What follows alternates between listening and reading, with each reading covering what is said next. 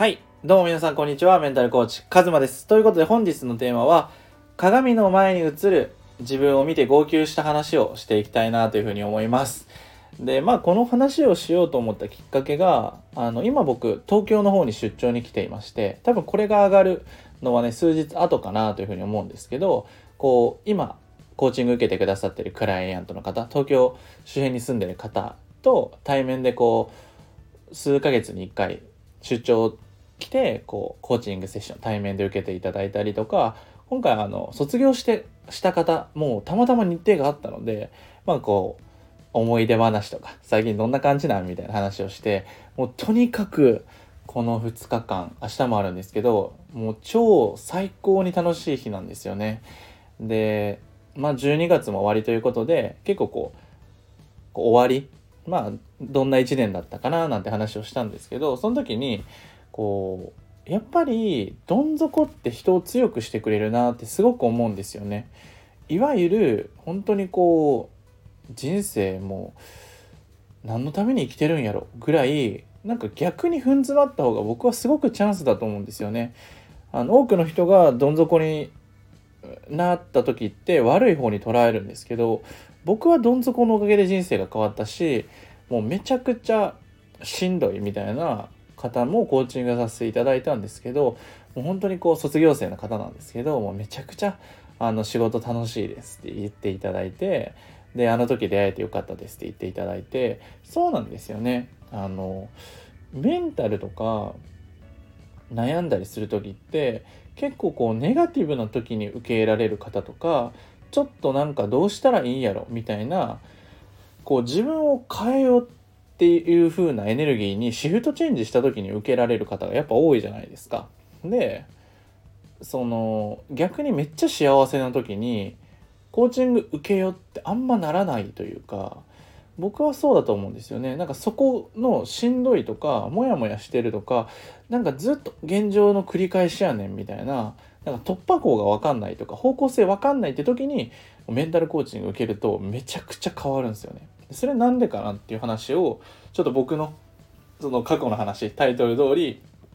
まあ成人式の日に僕号泣したんですよ鏡の前で。でそれは何でかっていうとまあ僕大学進学して税理士を目指してこう勉強してたんですよね。でも本当になんだろうな大学の授業終わってからもう34時間めっちゃ勉強するみたいな。で帰って課題やってみたいのをもうずっと繰り返してたんですよね1年間。である時にこう燃え尽きてしまってもう本当にやりたくない。これで行きたくないっていうふうに思って、まあ、やめて。でまあその成人式前ですよね。12月ぐらい。本当1年経ってないかそう言われると。そうそれぐらいでもう本当にやりしんどくなってしまって精神的にも。で成人式行って僕めっちゃ悩んでるわけですよね。どうしようみたいなこれから。で成人式でみんなこうバチバチに着て決めてるわけですよね。僕はこうスーツとかも何でもいいやと思って確か父親のやつ借りても着てった。でも悩みまくってるしもう服のサイズ合ってないしみたいな。でみんなめっちゃキラキラしてて。で僕まあ成人式の式やりまして。で一次会みたいに行ったんですよ。で僕二次会に誘われたけど帰ったんですよね。もう本当に一もういられないなって思って。でもうその帰り道とか本当に惨めでなんで俺こんなに辛いんだろうとかどこで間違えたんだろうみたいな。こいつらとどこで分岐したんだろうみたいなのをもう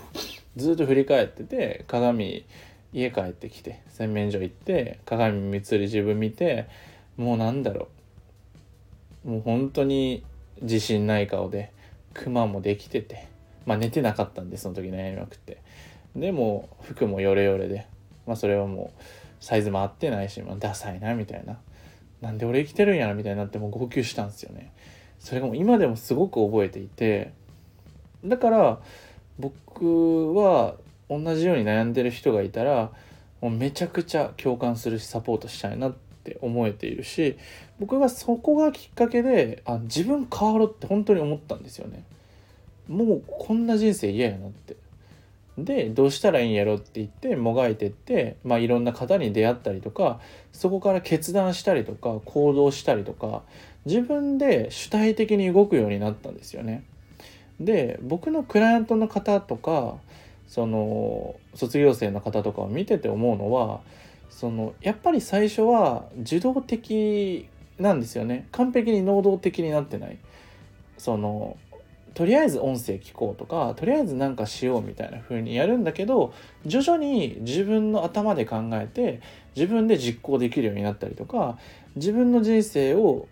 こうコーチングセッションを通して自分と向き合うっていう瞬間時間とかをコーチングの時間以外でもセルフコーチングしたりとか自分の本音っていうとことつながろうとする。アクションが増えていくことによってだんだんとなんだろうな小さい時の常識とかルールとかそういうものがどんどん削ぎ落とされていくんですよね。こうじゃなきゃいけない。自分はこうじゃなきゃいけないって思ってることの常識がどんどんあそれって別に別にやらなくてもよくないみたいな。私はこうやってやりたいなみたいな風にやりたいことがどんどん選べるようになっていく。だからそのやりたいことがない人ってあの常識の範囲内でルールの中に縛られて選ぼうとするんですよね。例えば、やりたいことは人の役に立たなきゃいけないとかね。もう典型的ですよね。僕も思ってましたもん、普通に。やりたいことは人の役に立たなきゃいけないとか、あの、人が喜べるもの、誇れるもの、その仕事、例えば医者とか。だから僕税理士目指したのそんな理由ですね。税理士って国家資格だし、その安定してるし、こうしっかりしてそうみたいな。でしっかりしてそうとかその誰かの目線をやりたいことに組み込もうとした瞬間にやりたいことじゃなくなるんですよ。それは義務感とかなんだろうなそうじゃなきゃいけないって思っちゃうとやりたくないことになっちゃうんですよね。うん、でこの12月に僕がリリースするあの軽やかに自分らしく目標達成する方法のウェブセミナーをあの配布するんですけど、それでも話してるんですけど、あの、配布するのは公式 LINE 限定なので、あの、ぜひ、あの、下の概要欄追加してほしいんですけど、まあ、何が言いたいのかっていうと、あの、自分と向き合うっていうのがすごく大事で、なんで自分と向き合うかっていうと、自分を縛り付けてる常識から解放されると、本当に安心感が出るんですよ。それって、なんだろうな、誰かと話してて安心するっていうよりかは自分っていう存在に対して安心感が持てるようになる。自分ってこういう人だって思えるようになる。それはなんかこう諦めとかネガティブなものじゃないんですよね。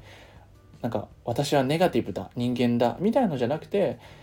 私ってこういう人間だなって、うん、それでいいんだよって思えるようになる。これはマジなんですよね。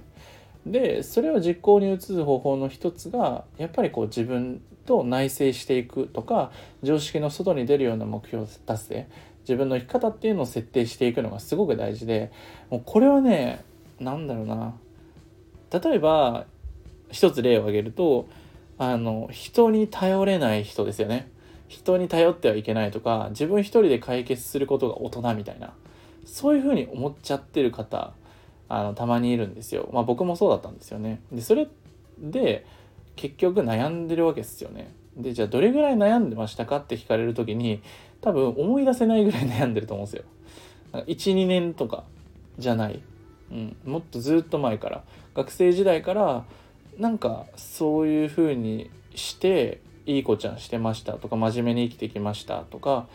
こう真面目に生きてきたのにあの子の方が成果上げててすごく悔しいとか劣等感を感じるとかコンプレックスになるとかそういうふうに常識の範囲内結局自分一人で解決するのが大人ではないんですよね。だって会社っていろんな人がいるわけじゃないですか。で自分一人で背負うことによって自分一人で解決できない物事はあってはいけないって世界になっちゃうんですよね。だから例えばなんだろうな。ミスする人を許せなくなっちゃったりとか自分が解決できないことにすごく劣等感を感じるなん何してんだろう私みたいな。でそういう方にやってほしいのはもう本当に自分頼っていいんですよね。でそれって弱さじゃなくてすごい強いことだと思うんですよ。自分の弱い部分を誰かにさらけ出すってめっちゃ強くないですか？僕はその人に相談するのがすごく苦手でそれはどう思われてるのかっていうのがすごく気になってたから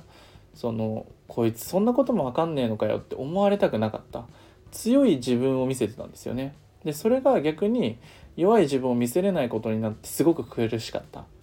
だから成人式の日も別に悩んでてよかったと思うんですよね僕は。悩んでる姿は見せてよかったけどそれを見せてはいけないって僕は思ってたから一人でこそっと泣いたと思うんですよね。それはいい悪いではなくてそれをずっと続けていくのっていう感じですね。僕はそれはしんどいなと思ったから今は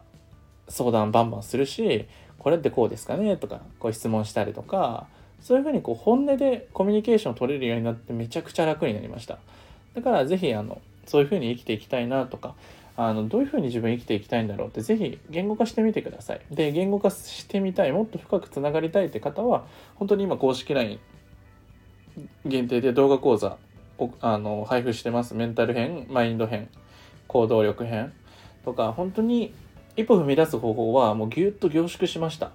うん、抽象的な概念っていうよりかはすごく分かりやすいレベルに噛み砕いてるのでマジで聞いてください。ということで本日のテーマは鏡の前で号泣した話でした。本当にこう自分の人生を生きるっていうのは本当に感情的になる行動だと思うので是非あのだから僕コーチングセッションを受けて方があの一番最初にすごく涙を流されたりするんですよね。それって感情が溢れてくるからなんですよ。ずっと抑えてたからね。だからすごく尊くて素晴らしいものだと思うし僕も初めてコーチング受けた時にもうなんか鳥肌立ちまくってなんか膝ガクガクでみたいな状態だったんですごくわかるんですよね自己開示するのめちゃ怖いからうん